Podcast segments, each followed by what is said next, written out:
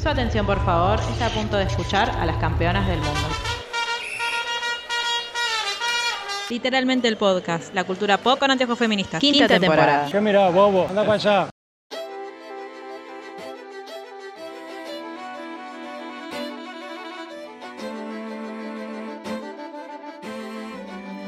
Buenos días, buenas tardes, buenas noches y bienvenidos a Literalmente el podcast, un podcast de cultura pop con anteojos feministas en un episodio que nos pidieron un montón y que aparte nos emociona eh, un montón hacer. Así que sin más preámbulos voy a invitar a la experta en historia, realeza eh, y todas las cuestiones que nos divierten tanto que me acompaña el día de hoy. Melchis, ¿cómo andas Mel? Hola a todos. Vamos a hablar de algo re lindo hoy, algo que nos eh, dio mucha felicidad en estos últimos días, Marju al menos a nosotras dos. Eh, sí. Que fue un compromiso que está relacionado a nuestras grandes pasiones. Eh, nos dio muchas alegrías. Rhimes y sí. Sí, las tres horas que nos duró, porque yo al menos me lo vi en dos minutos. Me parece perfecto, tipo, contenido de calidad en una, eh, en un espacio de tiempo apropiado para las, entre comillas, nuevas generaciones. Eh, sí, sí. Porque somos todos eh, un poco presos de los 60 segundos de TikTok hoy y no le podemos prestar atención a nada. Entonces me parece bastante acertada la decisión de hacer digamos, de solucionar el asunto eh, así como en poquitos capítulos y como que te dejó con ganas de más. Y por si ustedes se están preguntando de qué están hablando estas dos locas, porque empezaron no, ya... No leyeron el título del episodio igual, pero sí. Claro. Eh, sí. Estamos hablando de la serie de Netflix Queen Charlotte, que es una precuela de... Eh, de Bridgerton, ¿no? El título de la serie es Queen Charlotte, una historia de Bridgerton. Eh, y se centra en el personaje de la reina Charlotte, que es un personaje bastante eh, importante en la, en la serie Bridgerton, pero como que nos van mostrando flashes así como muy cortitos de su, de su storyline. Y para ir explicando un montón de cosas que los fans eh, se preguntaban o cuestionaban, eh, John Rhimes dijo, ¿saben qué? Voy a hacer una serie y les voy a tapar la boca a todos. Y claro. A eso tuvimos Queen Charlotte. Porque es el primer. Em, es el primer es la primera serie de los Bridgerton en general, de como ese, esa rama de series, que se trata sobre un personaje histórico que existió realmente, que es la reina Charlotte los Bridgerton eh, existieron en nuestros corazones, pero no es una familia real eh, de esa época británica. En cambio, la reina Charlotte eh, sí existió realmente. Yo quería como, para arrancar un poco, si querés, como ubicar temporalmente, quizás con referencias que, que sirvan dónde estamos en la historia, ¿no? Yo supongo que si les gustó esto, es bastante probable que hayan leído, visto o escuchado en algún formato Orgullo y Prejuicio, que es como la novela eh, que es en la época de la regencia. Y la regencia justamente es todo este, este, estos, estos años que sucedieron en lo que nosotros vemos como, entre comillas, el futuro, cuando eh, Georgie, el hijo mayor, era rey en lugar de su papá que estaba incapacitado, era como el regente, por eso se llama la regencia. Exacto. Que viene a ser más o menos a partir de 1810-1811. Eh, o sea, y esto, paréntesis, nuestros actos del 25 de mayo tendrían que estar representados con esa ropa que vemos más o menos, sin la brillantina, eh, en Bridgerton, o mejor, claro, en Orgullo y Prejuicio. Así se vestía eh, mi Nandito Manuel Belgrano. O sea, vos me estás diciendo que Mariano Moreno eh, se vestía como el señor Darcy, porque a mí me puede dar algo acá y fallezco y las abandono para Belgrano y esto yo ya lo dije cuando grabamos la segunda temporada de Bridgerton. Manuel Belgrano se vestía como Anthony, Anthony Bridgerton. No, es terrible esta información. Eh, es muy Viva la patria. Sí. sí, Igual siempre, pero sí, más aún. Em, bueno, eso como para ubicarnos en tiempo y espacio y ya esto que es como... Sí, en tiempo. Esto vendría a ser, digamos, regencia es donde nosotros vemos a la reina Charlotte mayor, eh, es el y es el momento donde transcurre, digamos, la historia de Bridgerton. Y por otro lado, tenemos como... Eh, esa es mi duda sobre la serie. En la serie tenemos flashbacks o flash forwards. Guarda, ¿eh? Es, una interrogante yo siento interesante para hacerse. Sí, yo siento que tenemos flashbacks. Porque mm, nuestro tiempo siempre va a ser, por cómo están seteadas las otras historias y todo, el de Bridgerton. Claro. Es como. Es como, perdón la referencia, ¿no? Pero viste eh, la de la película de Cenicienta que ella le va a hacer como un libro de recuerdos con las mejores cosas que les pasaron al príncipe con el que ya está casada. No sé si es Cenicienta 2 o Cenicienta 3. Es la 3. Sí, es la 3. Que todo, toda la película en sí son como los flashbacks a esos momentos que pasaron juntos. Bueno, esto sería más o menos lo mismo para mí. Claro. Sería past perfect, digamos. Claro, sí. Bueno. Exacto. Em, y esos quería flashbacks, Sí, dale. Eh, se ubican más o menos a fines del 1700, a partir de... Claro. De la... Sí, de la segunda mitad del, siglo XVIII. Por eso también vemos cambios importantes en la forma en la que eh, los personajes se visten y em, nada, la decoración en, la corte. Claro, porque el reinado de George fue bastante largo, lo que pasa es que estuvo interrumpido por estos periodos donde su hijo tomaba el poder, entre comillas, para, porque él no podía. Como dos otros mini hechos así como históricos que quizás ubican entre que nosotros vemos la serie, o sea, entre los flashbacks y el presente, entre comillas, de los Bridgerton, el gran hito del reinado de este George es que fue el que perdió eh, la colonia de Estados Unidos. Si vieron Hamilton, es el rey loquito que está cantando Ya vas a volver, ya vas a volver, que es mi amado eternamente Jonathan Groff. Me pongo de pie, Jonathan Groff. Em, si les gustan los musicales, quizás esta referencia los ayuda. Eh, y su reinado es como quizás lo más reconocido de su reinado es eso, es que perdió la colonia que Maguita les daba. Sí, pero eh, su mayor logro fue, que en realidad es un logro medio de la regencia, pero se lo adjudica, porque obvio, como no se lo va a adjudicar, su mayor logro es la victoria de Gran Bretaña sobre los ejércitos napoleónicos y haber terminado con las ambiciones eh, imperialistas de la France. Sí. Así que es un periodo histórico bastante, bastante interesante en el que le tocó reinar a, George y a Charlotte a su lado. Claro, exacto. Y después, em, el futuro de todo esto, ese heredero que no se da, no se da y lo están buscando, como para cerrar el contexto histórico, es eh, la reina Victoria, básicamente. Es la sobrina nieta eh, que termina reinando.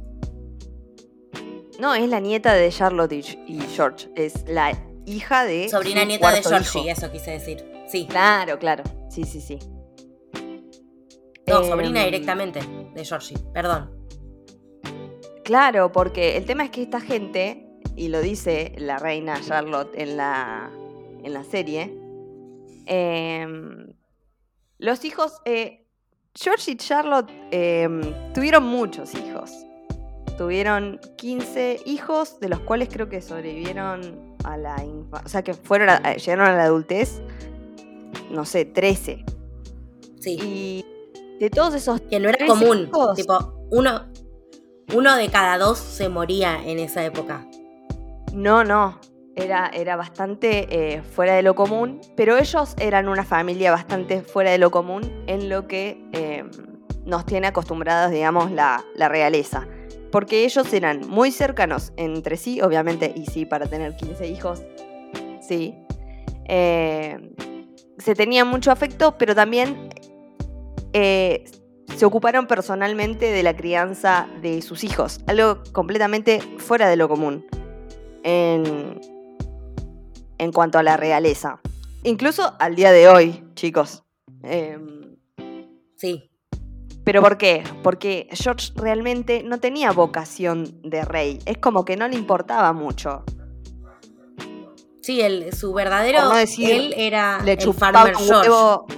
Exacto. Por, por no decir le chupaba un huevo el reino. O, o ser rey, gobernar y bla, bla, bla. Y le gustaba estar en su casa con su familia, eh, regando plantitas y eso. Sí. Eh, y como que los spoilearon, no de arruinarles series, sino de eh, malcriarlos mucho a, todos estos hijos. Y eh, las crónicas de la época dicen que, bueno, que, como que toda esa generación se había criado como, eh, digamos, como que eran todos unos fiesteros. Entonces los hijos varones del rey y la reina Charlotte no se casaban o se casaban y renegaban de sus esposas y andaban por la vida eh, buscando amantes De fiesta en y fiesta. algunos sí de pasaban de fiesta en fiesta, exacto. Y si bien muchos tenían hijos, el único que tenía una hija legítima, o sea, una, una persona que era eh, apta para heredar el trono en algún momento, era el príncipe de Gales, o sea, en la serie Georgie, que es el pobrecito que llora toda la serie y que la reina le dice sorrows, prayers. Es muy gracioso esa parte, me encanta. Eh, y nada, es, es lindo. A mí me gusta mucho que mm, las series, digamos, de época, si bien eh, esta serie claramente no es fiel a la historia, me gusta que tenga guiños claros a la historia real. En Bridgerton yo reniego mucho de eso. Reniego mucho de que se alejen tanto. Pero acá lo hicieron muy bien. Todo lo hicieron muy bien. Pero yo te iba a Eh, decir, ¿no te da como... Al menos en los libros de Bridgerton hay como todo un tema de que em, los, solteros no se quieren casar y se les dice rakes, como que están con mujeres pero no quieren casarse y las madres están desesperadas por casar a sus hijas y no tienen a quién enchufarlas y es como casaste a un soltero, eh, eso es, es- es bastante propio de la época. Eh, sí, sin dudas. Es que incluso mirando un poco a nuestra propia historia argentina, cuando dicen, ay, qué barbaridad, San Martín se casó a los 35 años, que ya era un anciano para los parámetros de la época, eh, con una chica mu- mucho, mucho, mucho más joven que él. Bueno, esto era así, o sea, los tipos mm, vivían, digamos, la vivían. Eh, se hacían Sí, los que, bueno, no, en, en- en Inglaterra. Bueno, primero voy a ir a, a Oxford y después voy a viajar por el mundo. eh, voy a conocer, qué sé yo, la India y después voy a ver eh, qué negocios puedo hacer en las colonias y después puedo volver para la temporada y capaz clavarle un pibe ilegítimo a alguna eh, Cantante de ópera. cortesana, claro. Y, y todo eso ya tenían 30 años. Y capaz que en 10 o 15 años me busco una, una princesa alemana como para sentar cabeza. Esa era como la idea del momento. También eh, eso, ¿no? Es como que se, se destaca mucho que es un periodo histórico de mucho... em, no me gusta la palabra, pero libertinaje. Y estamos hablando de la época de. Estamos hablando de la época entre revoluciones. Eh, estamos hablando de la revolución de las colonias que termina em, definiendo ¿no? la independencia de los, Estados Unidos, estamos hablando de la Revolución Francesa, estamos hablando de las ideas de la Ilustración, eh, de la libertad. un cambio de paradigma gigante, que quizás pocos monarcas recibieron el trono de una manera y lo dejaron con un mundo tan completamente distinto. Totalmente distinto, tal cual. Sí, em, sí, sí. Eso es un poco lo que marca las costumbres de la época también, ¿no? Claro. Sí, y las hijas que no estaban casadas, lo que se rumoreaba en ese momento es que eh, Charlotte estaba como tan sola en, en, su vida que no las dejaba casarse porque quería que le hicieran compañía, lo cual me pone muy triste por todas. Sí, pero hay distintas fuentes hay fuentes que dicen que los dos, George y Charlotte, eran como mucho más apegados a sus hijas, eh, hicieron que sus hijas reciban la misma educación que los hermanos. O sea, además de la educación de las mujeres de la época, que era que sepa coser, que sepa bordar. Bueno, que sepa abrir la puerta para ir a jugar. Exacto. Eh, aparte de eso, les hicieron estudiar idioma, geografía, artes, un montón de cosas como para que, entre comillas, estén culturizadas, como que sean personas eh, eh, instruidas, digamos, en la vida.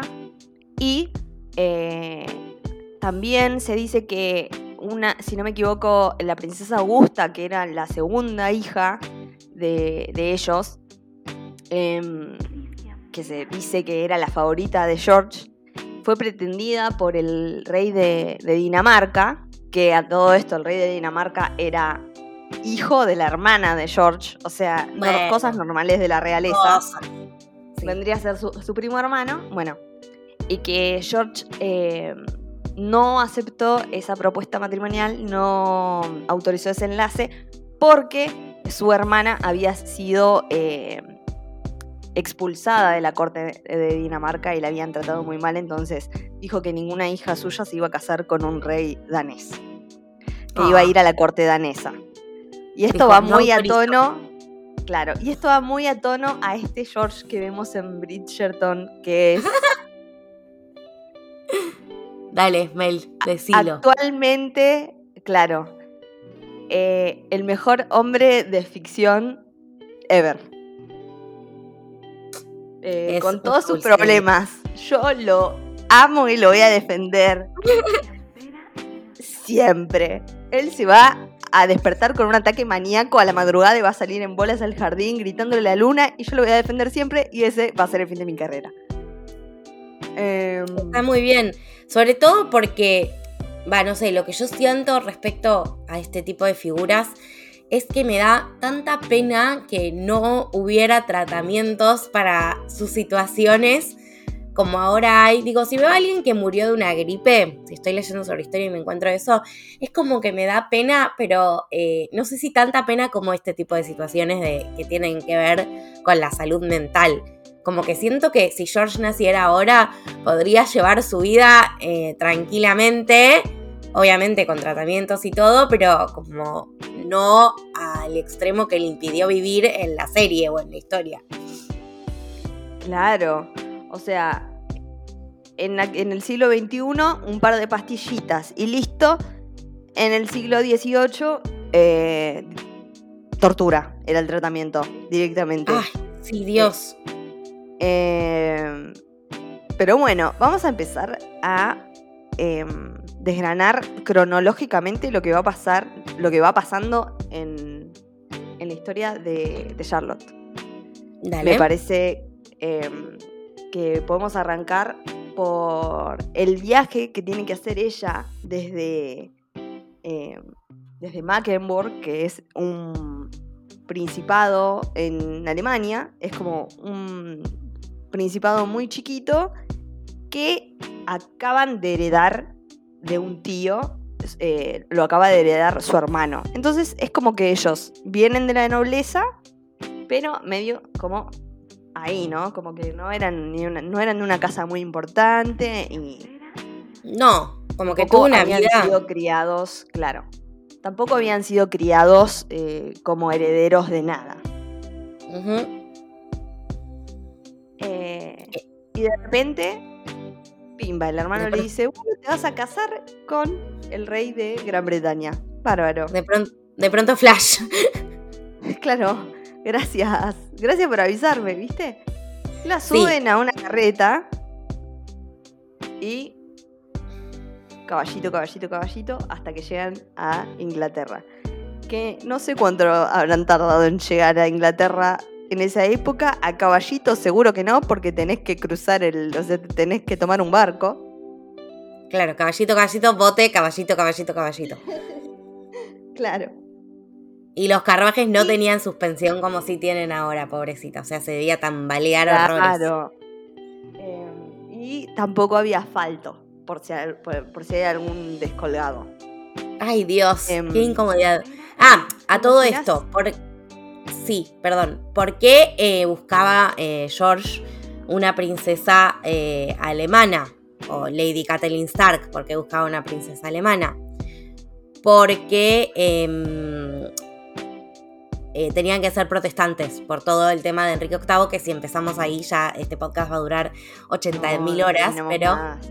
Por eso, pero tenía que ser protestante, por eso van a eh, su principado en el Culis Mundi, porque ese era como el requisito para casarse con la nobleza británica. Perdón, seguí, Melchi. No, no, está bien. Eh, básicamente es eso. Y además, eh, la mamá de George también era medio pariente de los de, la familia de Charlotte. Así que, de vuelta, incesto. Pero bueno, volviendo a la historia. Eh, llega nuestra amiga Charlotte, recontra empacada, y dice: Yo no me voy a casar, yo no me voy a casar. Este, encima llega, lo primero que hace es conocer a la suegra. Así, de una que le dice, no, mamita, ese vestido que trajiste de- de París, ¿sabes dónde te lo podés meter, no? Vas a Sí. usar este vestido feo inglés. Sí, yo perdón, pero a la madre le voy a tener que decir eh, Lady Catelyn Stark, porque, porque así la conocí. Cat Stark. Sí, así la amo y así la amaré para siempre.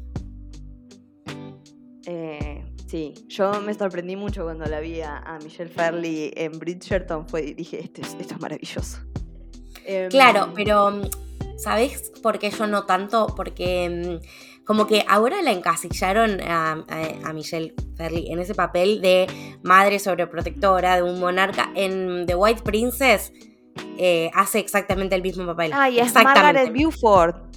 Claro, Es Margaret Beaufort. Eh, gran Y- personaje de la, de la historia. eh, sí. No, Del Reino puedo estar horas.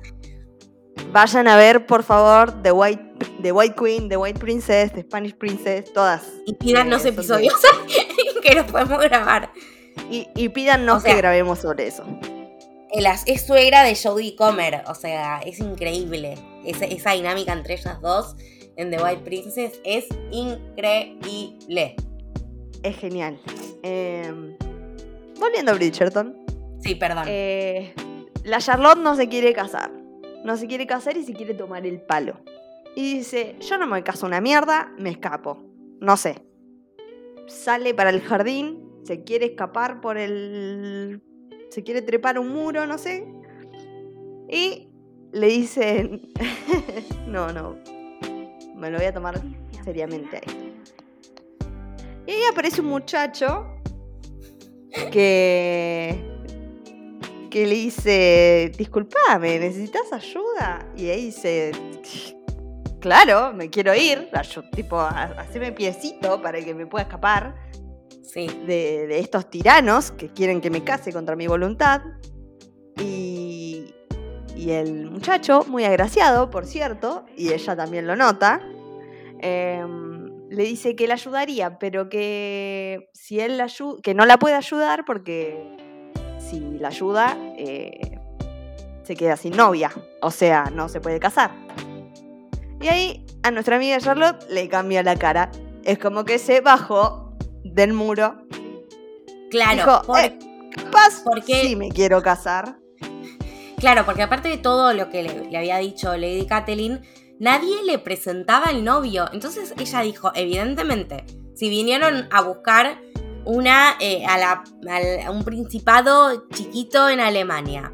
Si no me lo muestran el día de mi boda. Si nadie me quiere, si yo pregunto cómo es y me responden, y muy simpático, era como una boda onda. ciegas. Claro. Eh, entonces eh, ella le dice, no me quiero casar porque seguro él es un troll. Y cuando lo ve a George se da cuenta que eh, distaba bastante de un troll. Guarda. Esto, es esto también era algo muy común de la época. Te o sea, te presentaban al novio o a la novia en el casamiento directo, porque capaz no se parecía tanto al cuadro de Tiziano que te mostraron para hacer. Claro. Básicamente. Entonces no, no le daban tiempo de decir, esto, este no es el de la foto, entonces los casaban y después, bueno, arréglense como puedan. Lo que Dios unió, que no lo separe el hombre. Sí, de hecho yo creo que ella no tuvo nunca cuadro de él. Que él sí tuvo cuadros de ella, pero ella no tuvo de él. No, no, no. Em, Bueno, y se casan y aparentemente, tipo, se empieza... a- Charlotte dijo, muchachos, ahora nos volvimos a ilusionar. Cuando lo vio al novio. Encima él la trató re bien, era re simpático, es hermoso. Dijo, esto me salió redondo. Sí. Se casan. Creo que hay un baile. No sé por qué se me están empezando a mezclar las escenas. Se casan, se besan, se... hay un baile, la pasan bárbaro. Y ahí Charlotte empieza así como a frotar las manitos y decir, bueno, listo. Se viene mi noche de bodas. Este. George pide un Uber y le dice, no sabes la sorpresa que tengo para vos.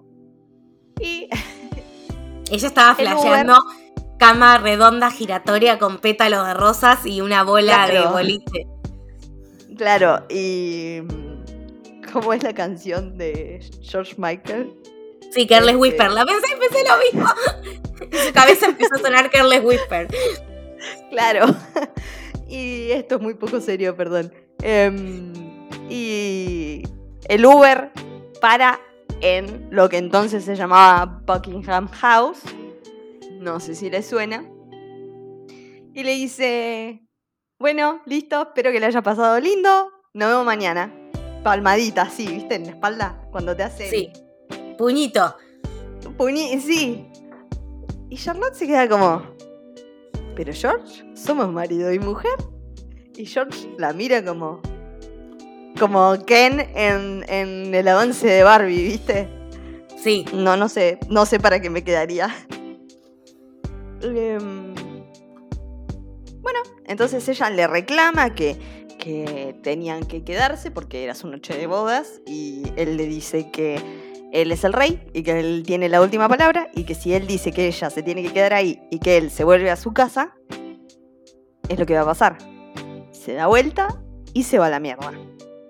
Y creo que ahí termina el capítulo y nos deja a todos diciendo, ¿qué? Sí. ¿Qué está pasando? Eh, y yo creo que eso a nuestra amiga ausente en el día de la fecha, Sherry, fue lo primero o una de las primeras cosas que hizo que ya se lo monten un huevo a George y ya no quiera saber nada con él. No, es que lo odias. Decís, sos un sorete. Aparte le habla re mal. El día de la boda. O sea, es horrible ese momento. Em, sí, es feo. Yo dije que lo iba a defender siempre, pero me, me estoy conteniendo de defenderlo. Sí. Eh, pasemos a lo siguiente, que es los días tristes y solitarios de eh, Charlotte en Buckingham House. En los que, claro, el público puede decir, "Fa, un sorete este, este George. Y te podés empezar a imaginar un montón de cosas. Onda, eh, capaz que tiene una mujer.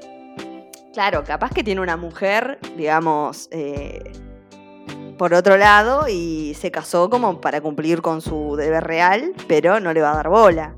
Em, em, capaz este, está medio enclosetado, capaz, eh, no sé, un montón de cosas, menos lo que te terminás enterando más adelante.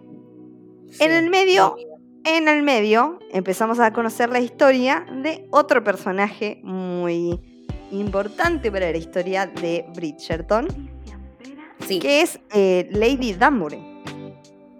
Increíble, la amo, la amo, por favor, señora, la amo. Y acá nos dan un poquito de contexto de lo que nosotros nos preguntamos eh, en Bridgerton con respecto al, al crisol de razas que es Bridgerton. Que a nosotros como argentinos mm, no nos debería extrañar, porque tipo, vas a 11 y te podés encontrar cualquier prototipo de ser humano que habita en la Tierra, al, no sé, en 10 cuadras a la redonda, pero viste que a los yankees y a, todos los gringos como que les hace un poco de ruido ver tres personas en una habitación y que una sea hindú y la otra sea blanca y la otra sea mulata y la otra sea negra. No, el concepto mulato, concepto mulato no, lo tienen. a ver, encima. No existió casi el, lo que se llama, es horrible la palabra, ¿no?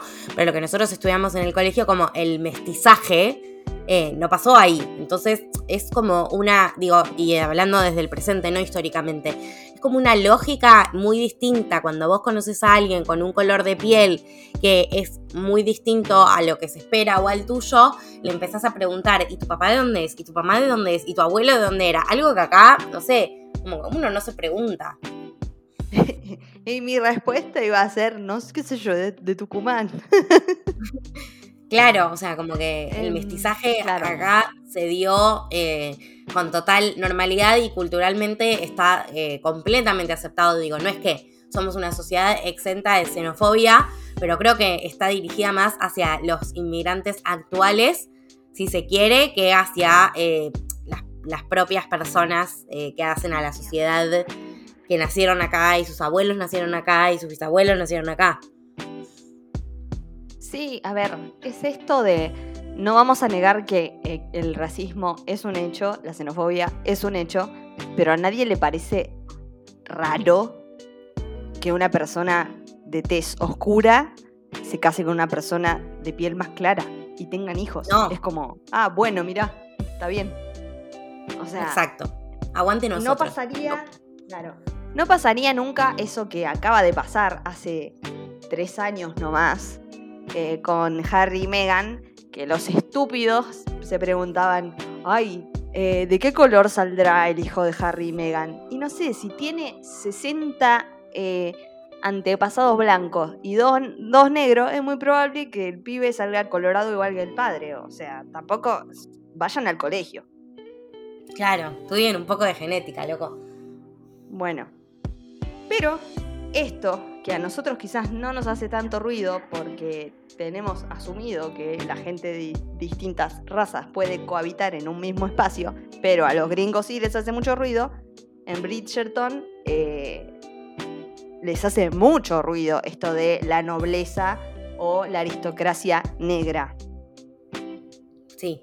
Que por otro lado, yo estuve investigando y en el Reino Unido y en Francia era bastante común que haya no miembros de la realeza, pero sí de la aristocracia, eh, de raza mixta, porque había muchos eh, nobles o aristócratas que eh, reconocían a sus hijos de raza mixta y les, eso les permitía acceder a cierta educación, heredar algunos incluso títulos, pero de hecho ya eh, las, posesiones de sus, de sus padres o sus abuelos blancos y ricos, entonces era gente que era de raza mixta, de piel morena y formaba parte de la aristocracia.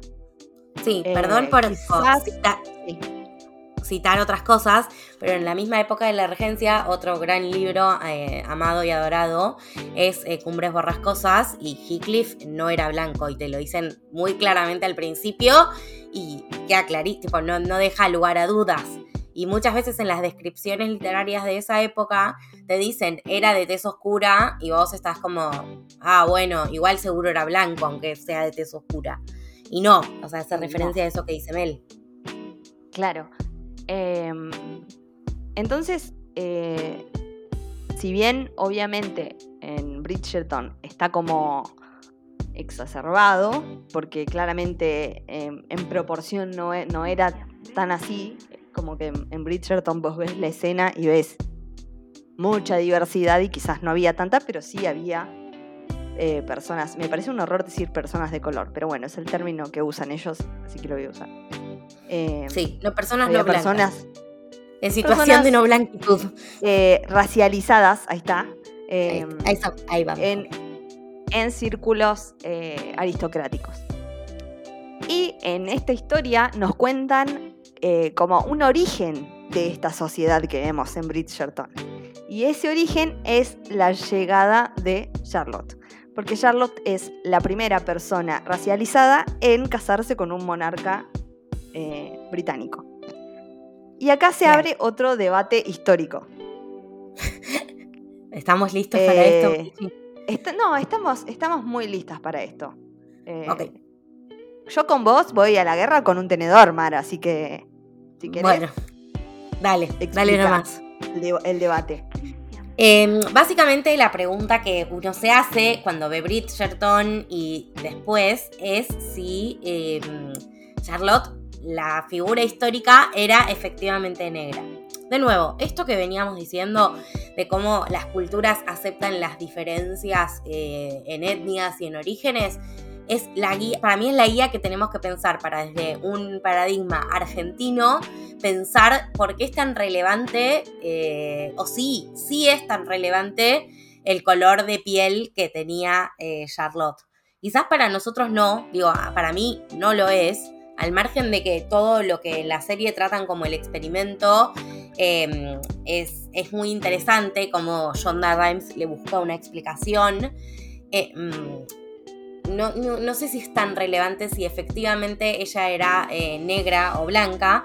Lo que sí me parece que es muy importante es que, eh, por una serie de factores que voy a explicar muy resumidamente ahora, ella fue la única referencia que las personas racializadas tuvieron dentro de esa monarquía cuando Estados Unidos todavía era una colonia. ¿Por qué? Charlotte, em, básicamente lo que, lo que se sabe concretamente es que em, era alemana con antepasados alemanes y eh, por las descripciones físicas de la época tenía todo lo que nosotros diríamos ahora una cara de alemán. O sea, lo que ustedes imaginen cuando piensan en un alemán, más o menos así era Charlotte. Pero, ¿qué pasó?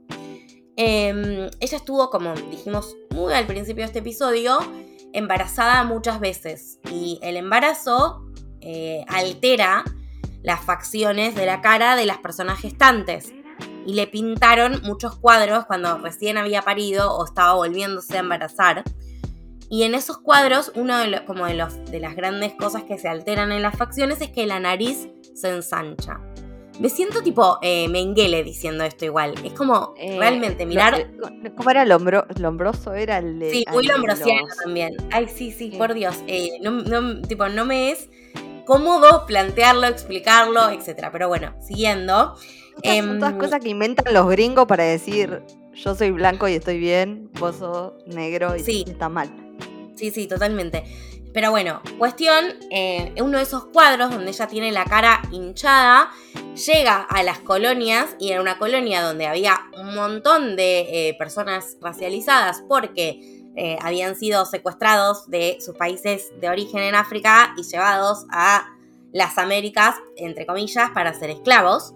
Em, llega el cuadro y en base a ese cuadro en Charlottetown, que es un lugar de Estados Unidos, que se llama así por Charlotte, se hace una estatua de ella y en esa estatua los rasgos son em, de persona negra. Y entonces, como la estatua no tiene color, todas las personas que ahí vivían, que eran negras, empezaron a decir eh, es negra, es una reina negra, tiene la misma cara que nosotros y sabemos que por más que suene una frase hecha, la representación es muy importante y vieron en esa figura, se vieron muy representados. Por eso, em, hace algunos años surgió de nuevo todo este debate de si efectivamente, cuando Harry se casó con Meghan básicamente, eh, efectivamente había habido eh, alguien en la monarquía que fuera negro o que fuera no blanco, o Meghan era la primera. Claro, em, hubo eh, distintos historiadores que empezaron a trazar eh, las líneas eh, genealógicas de, de, Charlotte para incluso encontrar a esos antepasados em, negros y llegaron a al punto, creo que, si no me equivoco, eh, a un rey de Portugal. Eh, sí, que tenía un amante. siglo XII o XIII, que tenía un amante mora. El tema es que la, palabra mora tiene distintas interpretaciones. Eh, y la península ibérica en ese momento histórico era un lugar donde convivían eh, eh, cristianos, más que nada en, todo lo que es la parte de Asturias y todo lo que vendría a ser el sur de Portugal y España era parte de, eh, de un califato, o sea, estaba dominado por los musulmanes, que en su mayoría provenían del el norte de África. esta antepasada de Charlotte, que es descrita como Mora, podría haber tenido la tez oscura o simplemente podría haber sido musulmana, porque esa era la denominación de los musulmanes en la época. Entonces, la investigación eh, histórica puede estar un poco sesgada o verse truncada por una cuestión eh, eh, ¿cómo se dice? Cuando es sobre las palabras. ¿Ves? ¿Por qué tenés que estar en los podcasts aunque no veas las cosas? Una cuestión lexicográfica diría, pero no es esa la palabra, pero bueno, no importa. Etimológica, ahí está. Ahí está. Muy bien. Eh, entonces, eh, como que era muy agarrada de los pelos esa teoría, para buscarle un, antepasado negro o afrodescendiente o de origen africano a Charlotte.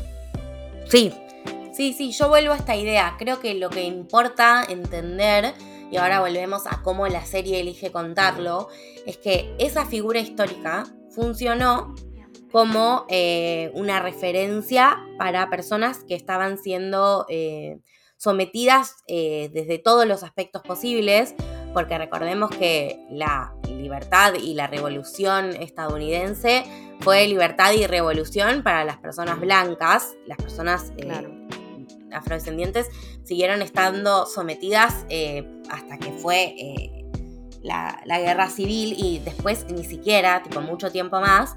Ahora. En los años 60, gente. Sí.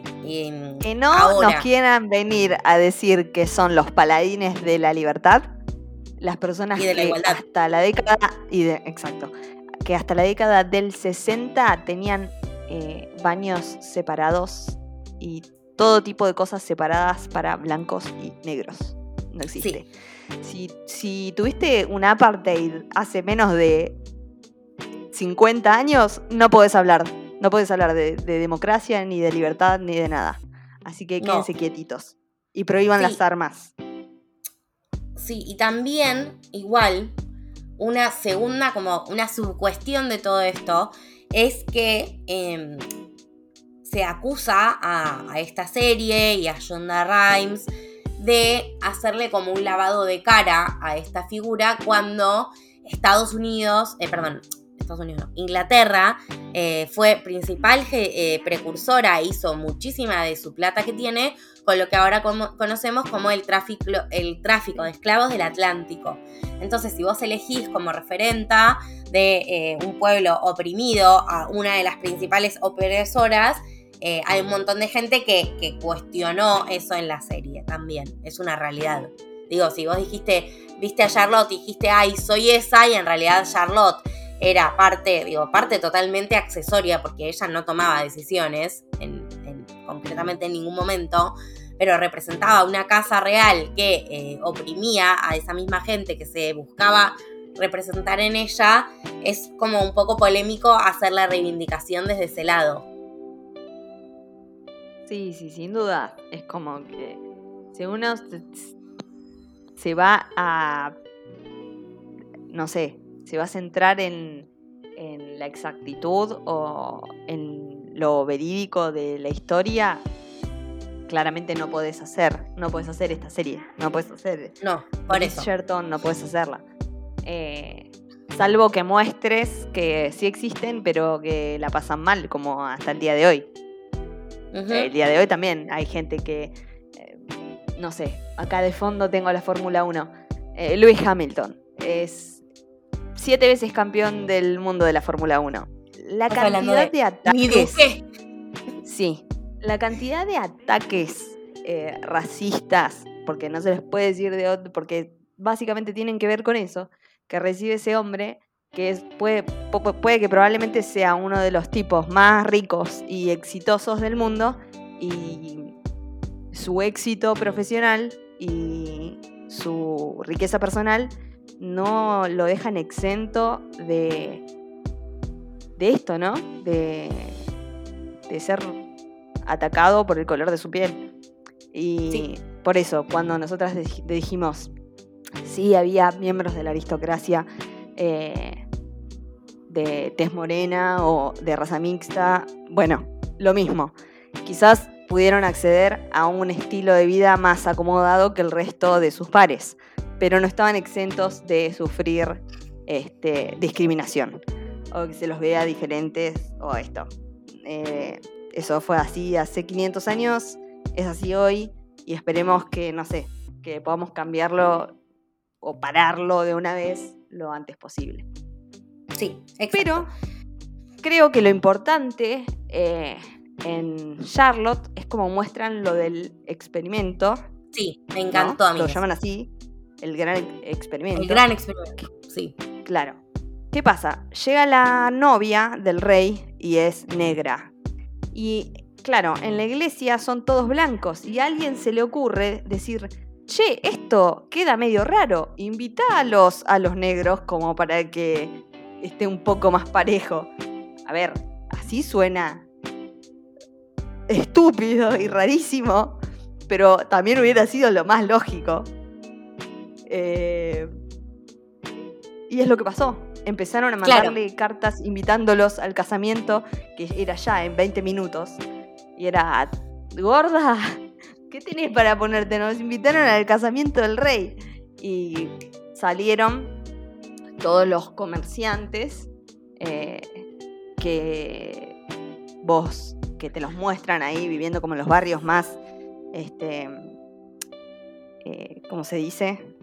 Chetos, no me va a salir de otra forma, de Londres y van y le llevan la invitación, entonces aparecen todos ataviados con sus mejores vestidos, bla, bla, bla, van al casamiento y después del casamiento, bueno, todo muy lindo, pero nos invitaron a un casamiento nomás.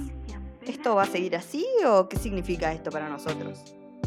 Y ahí aparece el personaje de Lady Danbury como la persona que va un poco a negociar el, nuevo estatus que, va a tener esta parte de la sociedad a partir de la llegada de Charlotte eh, al reino. Eh, y bueno, pobrecita Lady Danbury estaba casada con un señor grande que no la, no la dejaba en paz. La violaba constantemente. eso es lo que pasaba. Horrendo es muy em, ver todo todas esas escenas son Sí. Eh, y aparte ves a ella como diciendo, tengo que aguantar, tengo que aguantar. Y en un momento el señor estira la pata. Em, iba a hacer una referencia, pero mejor me la guardo. Eh, estira la pata en el medio de un, del acto. Entonces ella es como. Fue el mejor de, su vida, digamos. Claro, eh, y dijo, ya está, viste cuando están con su, con su asistente diciendo tipo, ya está, al fin, se terminó, al fin. Sí, sí, sí, sí. Este, y esa también es una de las cosas lindas que tiene esta historia de Bridgerton. Eh, me estoy yendo por las ramas, pero es algo que quiero destacar. Cómo muestran las relaciones entre mujeres. las amistades que se van formando. Cómo construyen las amistades. Cómo construyen el tema de cómo se acerca Lady Danbury primero a Charlotte. Primero es, bueno, porque la designaron dama de, compañía. Sí, Segundo, porque, claro, Segundo, porque estaba empleada de alguna forma por Lady Stark para sacarle información. Después, eh, por su propia ambición, dándose cuenta que quizás si ella es cercana a la reina le puede decir cosas, como puede ir plantándole ideas o puede ir reclamándole cosas para ella y para su gente. Y después vamos viendo como un, un quiebre en todo eso y como que aparece una, lealtad, ¿no? Eh, sí. Bastante... Y una amistad. Claro, y de ahí la amistad. Que un poquito se trunca ahí cuando aparece el hermano, esa trama rara que el hermano se, quiere casar con Lady sí. y se llevar a Alemania, medio innecesario. Mm, me pareció re innecesaria, sobre todo porque en el medio tenemos, yo la vi de chiquita y dije, es ella. Eh, tenemos a Violet Bridgerton, eh, muy de chiquita, con sus papás, que la mamá es una snow todavía, espantosa. Todavía Violet Ledger. Es verdad, perdón. No le puedo decir de otra manera. Em, que la madre es una snob espantosa y el padre es como un romántico, tipo un sensible. Él como que quiere correr por los prados y hacer coronas de flores y escribirle cartas a San Martín.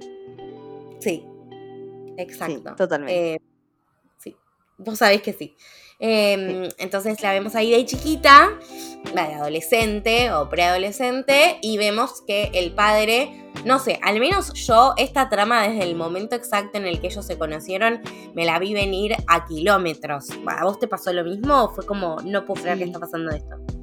Totalmente y yo grité, ¡es la abuela!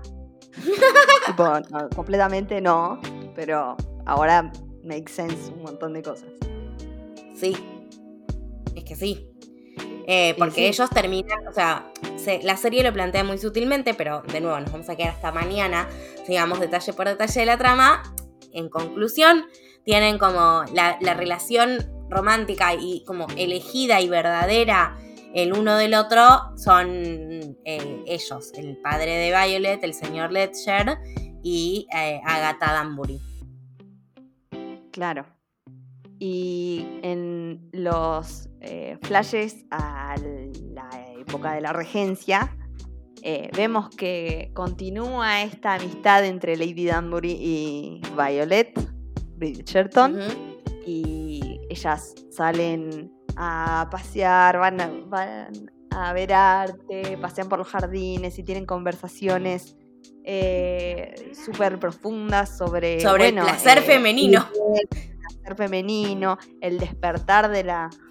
Eh, el, el, despertar de la sexualidad en un momento de la vida en el que quizás ya no, no, no se esperaba Violet después de, de su viudez y ya siendo abuela y esto, no se esperaba volver a sentir deseo sexual. Eh, y se lo plantea a Lady Danbury como, primero con mucha vergüenza, porque eso es algo que, ya vimos en Violet, que cada vez que se trata un tema relacionado a la sexualidad, eh, se pone colorada y no quiere hablar del tema. Y pero tuvo 80 hijos. Bueno, pero que una cosa no tiene nada que ver que la otra. Em, no, no tenía que hablar para ser los hijos. No, no, Eh, eso, por eso. Claro. Y bueno, eh, de hecho lo explica de una forma como muy poética eh, su relación eh, con el padre de, de- de sus hijos. Y nada, es muy linda. Ella es muy linda. Y ahí decís, Sí. wow, la confianza que tiene que tener con Lady Danbury para eh, abrirse de esta manera y contarle esto que le está pasando. Y después vas al, al pasado y ves la relación que tenía Lady Danbury con el papá de Violet y decís, ¿habrá estado siempre, digamos, en la vida de, de Violet como cuidándola por Ledger? Y por eso Yo le creo que sí. tanto los Bridgerton. Y ahí decís, Yo creo que sí. es la abuela, es la abuela de los Bridgerton. Sí, es, es una Snape, pero del bien. Perdón, Vane, pero lo tengo que decir así. Em, nada, me pareció em, también muy lindo eso de la serie. Eh, Y me gusta, menos- o sea, fue un momento incómodo, pero creo que es un momento que quizás lo vamos a ver después en Bridgerton, las repercusiones de lo último, que es Violet dándose cuenta Eso. que Agatha tuvo una relación con su papá. Sí.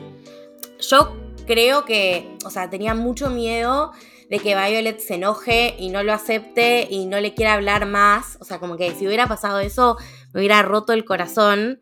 Pero creo que Violet hasta siente alivio de que tanto Lady Danbury, que es importante para ella, como su papá, que ella lo adoraba y estaba con esa madre espantosa, hubiera, se hubieran tenido, ¿no?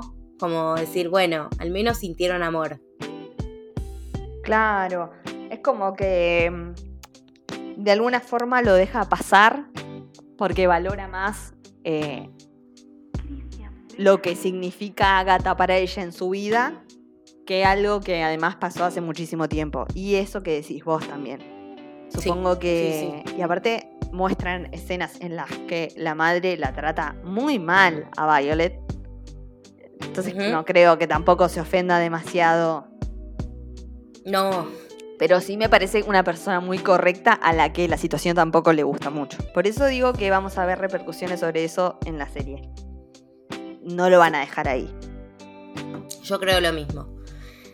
Pero bueno, em, eso en cuanto a Lady Danbury y, em, y Violet. Yendo, ¿querés? Te voy a dejar completamente el micrófono abierto, por decirlo de alguna manera, para que nos hables sobre tu Nandito, eh, el rey George y Charlotte y qué pasa entre ellos, si querés. Sí. Eh, vuelvo a Charlotte sola en eh, Buckingham House, pero nunca está sola. Siempre tiene... ¡Ay, acuerdo cierto! el nombre. Ay, me había olvidado, me siento la peor persona viva porque literal fue mi personaje favorito de toda la serie y me olvidé de él. Esperen, esto no se hace, pero estoy googleando en vivo. Googlea nomás, yo Cuestión mientras que- charlo. Cuestión que... Dale, dale. Eh, Sí, ella no está sola, tiene eh, un fiel asistente que ahora me nos va a decir cómo se llama, eh, que la sigue. o sea, básicamente- Brimsley, Brimsley. eso, Brimsley. Eh, lo vemos, ya lo habíamos conocido en Bridgerton, es como su mano derecha. eh, y lo vemos a Brimsley joven, que todo el tiempo va dos pasitos atrás. Yo lo amo, por Dios, lo que lo amo, a él, lo amo, lo amo. Amo, amo a Brinsley. Me encanta porque ese, ese guiño a que en, el, en la época de la regencia siempre está dos pasos atrás de la reina. También. Y después vi un montón de edits en TikTok en los que les en los que Charlotte lo echa y para Sí. hablar con una persona y se si escucha se entera todo el reino. Este, y yo lo amo a Brinsley. Y amo que siga todo eh, protocolarmente y que sea. Nada, lo amo. Y es como esto también, ¿no? Muy fiel a ella. Y él quiere que ella esté bien. Y para que ella esté bien, eh, ella tiene que estar con su marido, porque eso es lo que ella quiere. Entonces Brimsley empieza a ser como el agente, digamos, eh, de conexión con el, entre el palacio de Buckingham y Kew, que es donde está George. Exacto. Y en Q tenemos al, eh, al hombre de George, digamos, a su asistente, que es A su. Brimsley. A su Brimsley. El Brimsley de George es Reynolds. Eh, que al principio decís, uy, che, qué, qué pelotudo este, pero no. Eh, lo No, termina siendo el más bueno. Lo amo, También lo amo. También lo amo mucho a Reynolds. Entonces, Cuando entra estas a defenderlo. Sí. Empezás a ver estas conversaciones entre Brimsley y Reynolds. Brimsley diciéndole, pero ¿por qué no quiere ir a verla? Es la mujer. Y Reynolds diciéndole, no, él no puede ahora porque pasa esto y esto. Y en un momento, agarradita de mano. Y ahí gritos, emoción, fuegos artificiales. Gritos. Sí, todo, Gritos. todo junto. Y ahí chape. Y vos decís, claro, estas dos personas tan maravillosas, que son los celestinos de la serie, claramente tenían que tener su propia historia de amor. Entre ellos. Y entre ellos. eh, eh, ¿Cómo? Reynolds y Brimsley son una pareja. Y, o sea, creo que uno de los objetivos de Brimsley, eh, de, de que eh, George esté en el mismo lugar que Charlotte, Y sí, poder estar en el mismo lugar él también que su amado. es culiar. Pero claro. básicamente. este, Em, no, pero es son como- muy, son muy lindos. los Sí. dos. Es como en toda romcom de bien, que nos llena el alma y el corazón. Si hay dos personajes principales que se enamoran, sus dos mejores amigos, barra asistentes, barra empleados, se tienen que enamorar entre sí. Es la regla. Yo no hice las reglas. Es como set it up, pero en el siglo XVIII. Eh, tenemos que hacer que nuestros jefes se enamoren. Em, me encanta. Y ahí empezamos a ver un poco de lo que pasa en el palacio de Q, que es donde vive George. Y George empieza, en, en realidad nos muestran en un capítulo que está dedicado íntegramente a el rey de nuestros corazones. Em, y te muestran que él está viviendo su vida feliz, inventando nue- nuevas técnicas de arado en el campo y siendo Farmer George. Llega la madre con un. Con, creo que es el primer ministro. eh, Sí. Un proto primer ministro. Claro, y le dicen, che, mira que, acordate que vos sos el rey capo, eh, ¿qué vas a hacer? ¿Te vas a casar? ¿Vas a tener un heredero? ¿Vas a venir a, a inaugurar las, las secciones ordinarias del Parlamento? ¿Qué, qué, qué onda? Y ahí a George le agarra un ataque, como cuando a mí me preguntan, che, ¿mandaste este mail? Y yo no me acuerdo. Eh, entra en una y se pone muy mal, muy mal, muy mal. Eh, y encuentran a un médico. Ay, Dios. Yo me ilusioné. Porque todo lo que describía, dije, ¡ay, es Freud! Bueno, no, igual si es Freud tampoco te, te emociones. Bueno, Eh, pero dije, va- lo va a resolver con para psicoanálisis. la Onda, Yarao, yarao para Lacan y para Luli. y para Eh, Luli. Digo, onda el discurso del rey. Viste que el terapeuta como que lo reayuda a Colin Firth a superar su, su, su tartamudez para que pueda dar los discursos. Pero no. Sí. Sí, sí, sí. Eh, cuestión que este señor muy nefasto lo quiere curar con métodos bastante poco ortodoxos y bastante, bueno, capaz que para la época sí, eh, muy violentos. Es como terapia de shock, pero terapia de shock en serio.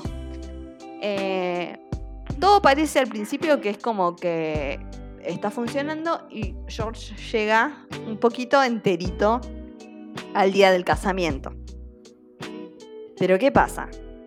Él sigue estando como inseguro de sí mismo y piensa que en cualquier momento le va a volver a pasar, que va a volver a tener otro ataque.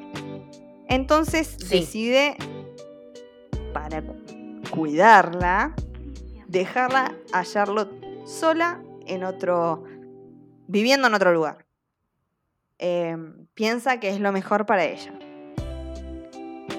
Y después tengo una laguna, no sé en qué momento se encuentran y empiezan a darle como conejos. Eh, creo que primero pasa esto que, que Brimsley le empieza a romper las pelotas a Reynolds para que, para que se vean. Sí, Charlotte básicamente un día se levanta a la mañana eh, y dice, preparen mi, mi, carruaje, me llamo un Uber y dice, me voy a Q a ver qué onda, qué está pasando ahí. A mi matrimonio, dijo. Claro. No, no, primero va y tipo le va a poner los puntos y él la echa. Sí. Pero em, como que ella lo ve que él está en el observatorio también. Y dice como... Ella se queda ah, tranquila, ah, no tiene un amante. Claro, ¿esto es lo que estuviste haciendo todo este tiempo? Sí, le dice él, y punto, y no más nada.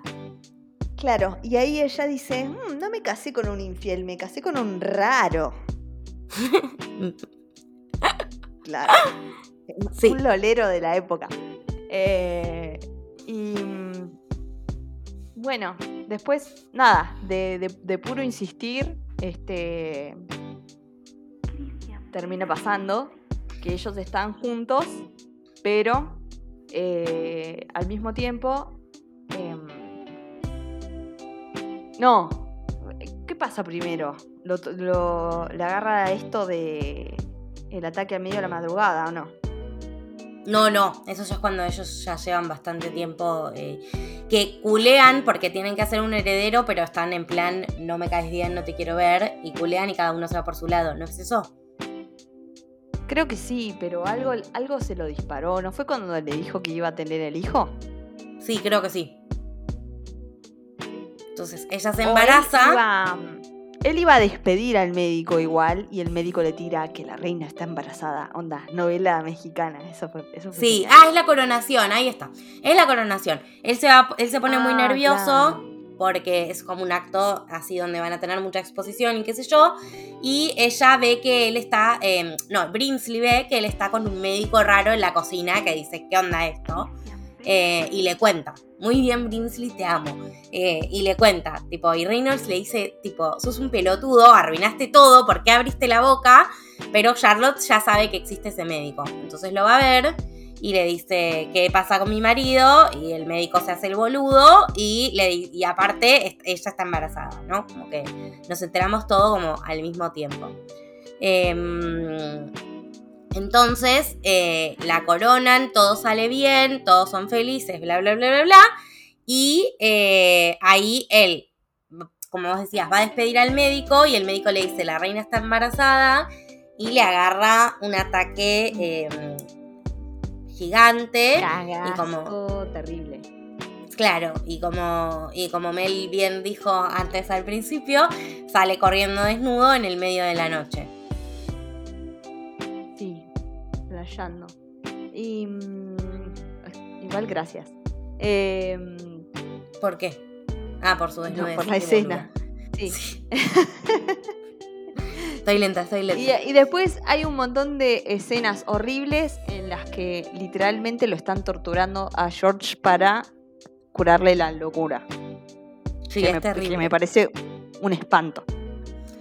Sí, y un horror, Reynolds. Pero muy feas de ver. Y Reynolds intenta, eh, como no, de a poquito.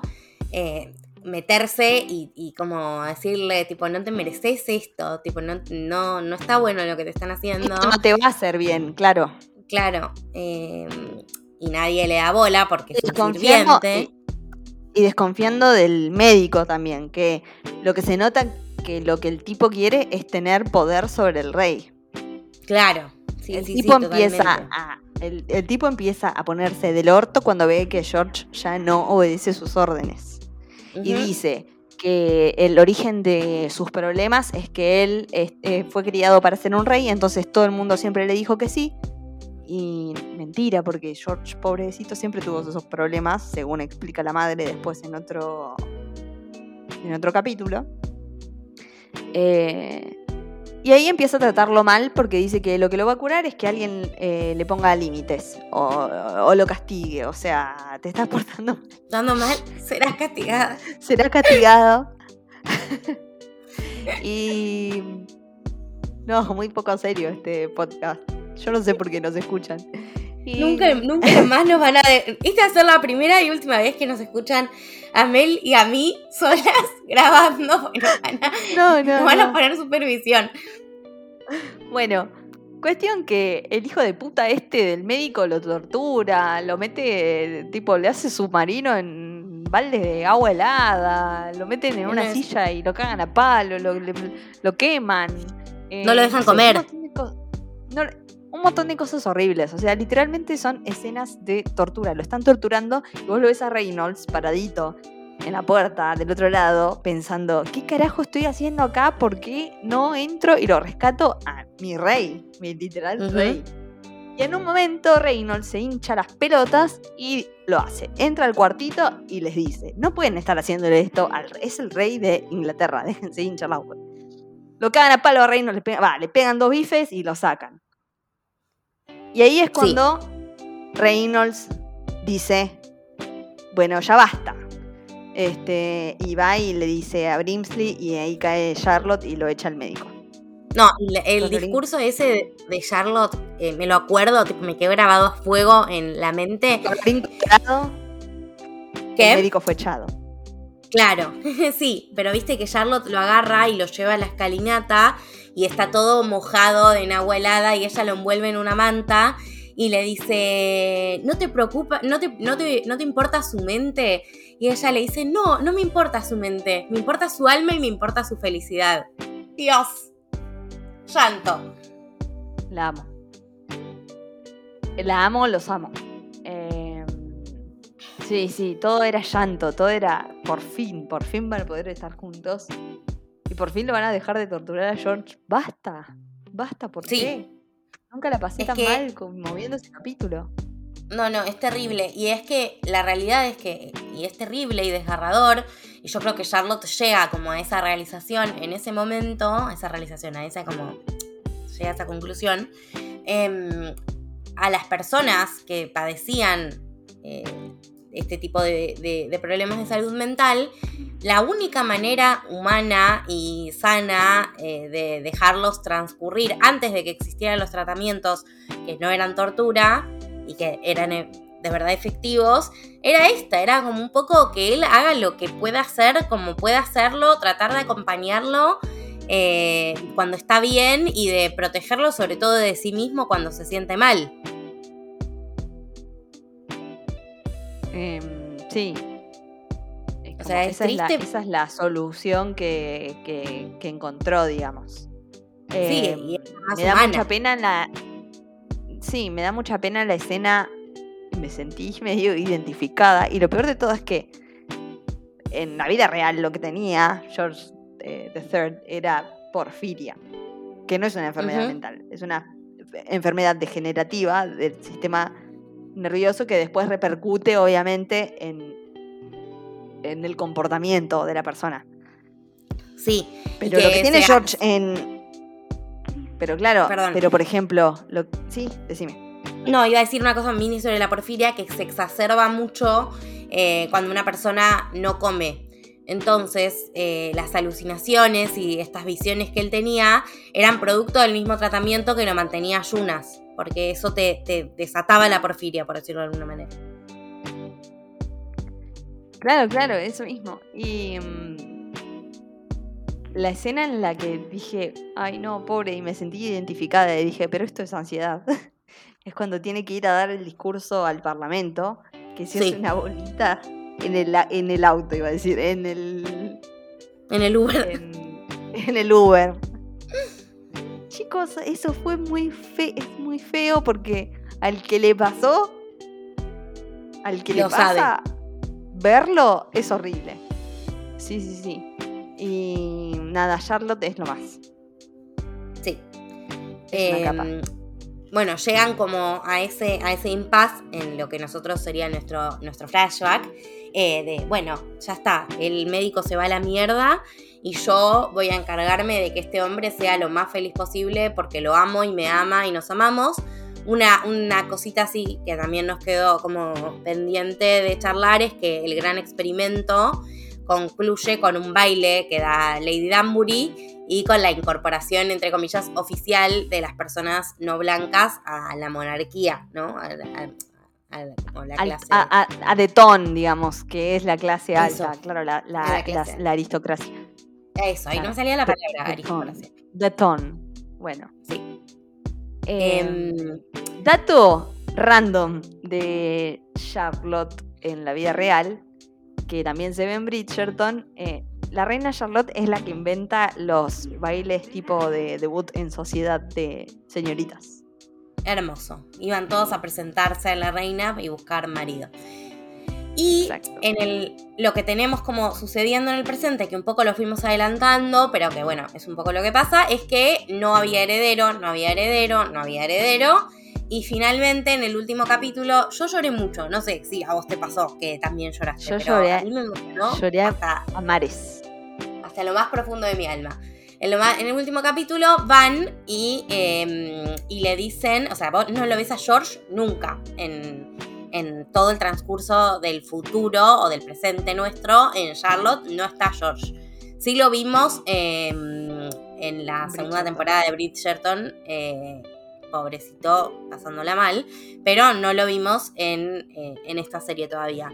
Y va el papá de la reina Victoria y Adelaida, la mamá, eh, no, y Victoria, la mamá de Victoria, Adelaida, eh, Victoria, em, que van y le dicen, vamos a tener un bebé, entonces el problema del heredero queda finalmente resuelto, y la vez que ella se pide un Uber, justamente, y em, lo va a buscar a George eh, y George está totalmente, o sea, degenerado por su enfermedad y como perdido, ¿no? Sí, sí, o sea, tiene momentos raros de lucidez, porque cuando le dice la noticia, la entiende.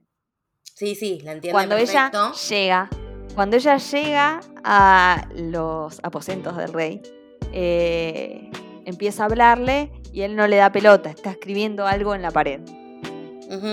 Y ella empieza a decirle Farmer George, eh, como para llamar a, el otro George, el Just George. Y ahí es cuando él le da. Él no, sigue sin darle. No le da bola. Sin darle bola. Y ella se acuesta ella se abajo de la cama, porque él en uno de sus ataques se había escondido abajo de la cama. Sí. Entonces ella va directamente y se tira abajo de la cama. Entonces ahí él va, se tira abajo de la cama al lado de ella y ella le cuenta la noticia de que Eduardo, su hijo, va a tener un, heredero, una heredera. Eh, y ahí George entendió y dice, em, Charlotte, eh, como le dice, como orgullosa, que lo que ella no quería es que se extinga, digamos, su línea, pero le dice tu línea a George. Sí, más después de todo lo que habían hecho. Claro. Y George le dice nuestra. Y ahí. ¡ah! Sí, y después George le dice no saltaste por el patio. voy a llorar de nuevo. Le dice, no saltaste por, por, la pared del patio, no te fuiste. Y ella le dice, no, no me fui. Sí. Y ahí termina la serie y nos dejó llorando un rato. Eh, nada. Sí. momento de silencio.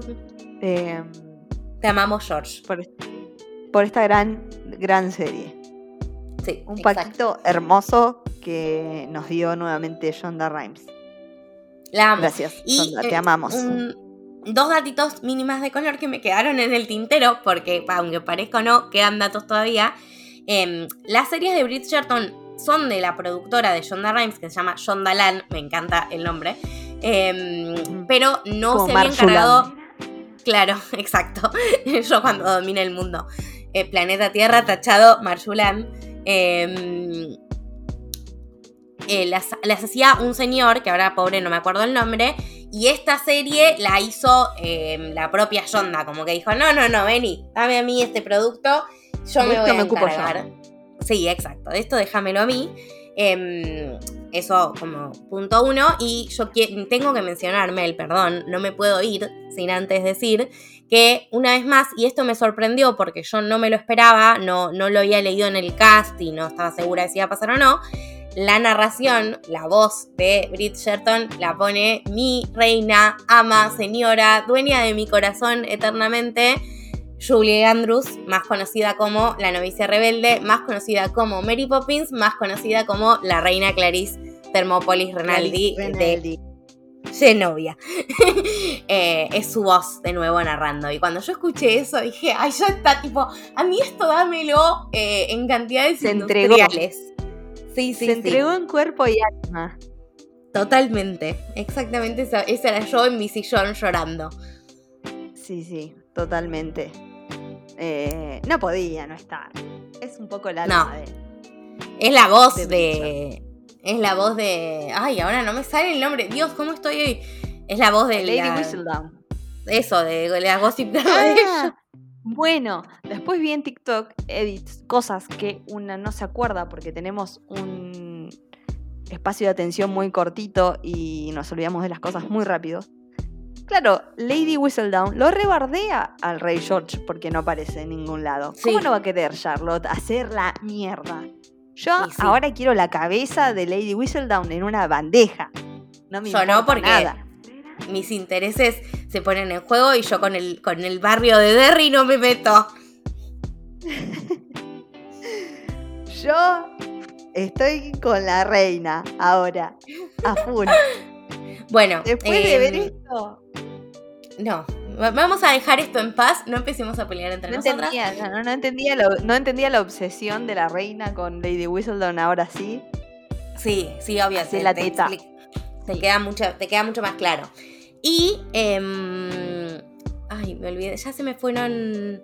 Se me fue lo que iba a decir. Iba a decir que quedáramos en paz y armonía. Eh, no sé qué iba a decir. Nada, amiga. Bueno, eh, probablemente ibas a decir que ahora tenemos que ver Victoria para ver cómo sigue la historia de esta familia. Ah, obvio, vayan a ver Victoria, por favor. O sea, ya, no sé qué están haciendo que no están viendo Victoria. Bueno, creo que podemos concluir eh, con este espacio de, de reflexión. este, breve espacio. Ah, ya sé lo que iba a decir. Iba a ah, decir que quería cerrar con el comentario de Sherry, porque cuando le, mencionamos que íbamos a grabar esto, nos mandó un mensaje que es que em, a ella le cayó muy bien em, Charlotte de joven y le cayó muy mal Charlotte de, grande. Pero yo quiero agregar, y esto soy yo, Marju, no Sherry, em, que Sherry tiene que terminar la serie porque te hace empatizar muchísimo más con ella de grande y todo lo que le está pasando, entender el final. Aunque se le acabamos de spoilear todo, perdón Sherry de la producción, cuando estés escuchando esto, bueno, Sherry igual. ahora, ahora le vamos a mandar un mensaje para que suba todo sin escuchar. No va a pasar, pero... No podía, no puede no producirlo, pobre Sherry. No. Sí, vos, vos mandá send y a la mierda todo. Confía en nosotros. Hay, una. No quiero. No le quiero spoilear ahora. No, hay una conversación muy importante para, para entender porque Charlotte vieja, no me gusta la palabra vieja, pero bueno. Charlotte, grande, es, claro, no es igual a Charlotte de joven. Sí. Este, em, aparte de que vayan a ver Victoria para ver cómo sigue la corona británica, yo les aviso que si nos dejan volver, eh, a grabar solas, este mismo team prontamente va a estar grabando The Great porque eh, Mel ya la vio y yo estoy obsesionada. Tipo, no estoy pensando en otra cosa. En mi mente solamente... Ya van dos años que en el resumen de fin de año literalmente les recomiendo que vean The Great. Sí, así que ese, ahora es cuando mírenla. momento. mírenla eh, así la grabamos eh, cuando yo termine de verla, que igual ya me falta poquito, em, porque no puedo parar de mirarla y no puedo existir más allá de la serie, así que vayan a verla. Concuerdo. Bueno, y nos pueden escribir si nos quieren responder a todo algo de todo esto que hablamos a nuestras redes sociales que son en Instagram, eh, literalmente guion bajo eh, no, cualquier cosa estoy diciendo. Olvídense de lo blog. Literalmente el blog. En Twitter, literalmente guion bajo, oh, ahí está, lo dije bien, ¿no, Mel? Ahí está, ahí está, muy bien, perfecto. Eh, bueno, y nos escriben por ahí, nos mandan un mail, eh, nos, nos mandan un inbox, charlamos y nos cuentan qué les pareció la serie, si aman a George tanto como nosotras. Ah, una cosa que Mel re disfrutó y yo lo disfruté en menor medida. Si les gustó la serie, vayan a verse todos los videos del cast, porque hicieron muchos en el jacket de prensa y son una ternura. Sí, son todos divinos. Amo a todo este cast. Son todos, así todos que hermosos. nada. Recomendamos que lo vayan a ver. Bueno, nada, y eso, y nos espero, eh, quiero creer, digo para cerrar, que también estamos de acuerdo en eso, sé por la preproducción, que se venga la temporada de los Bridgerton. Denme Bridgerton. Por favor, pero ya. Y, Sí, eh, sí, a las venas, directo. exacto. Así que bueno, bueno, les- gracias Melchi por acompañarme en esta hora y media de debate. Hermoso. Gracias a todos ustedes por escuchar y Sí. esperamos sus comentarios. Y los queremos. Adiós. Besos.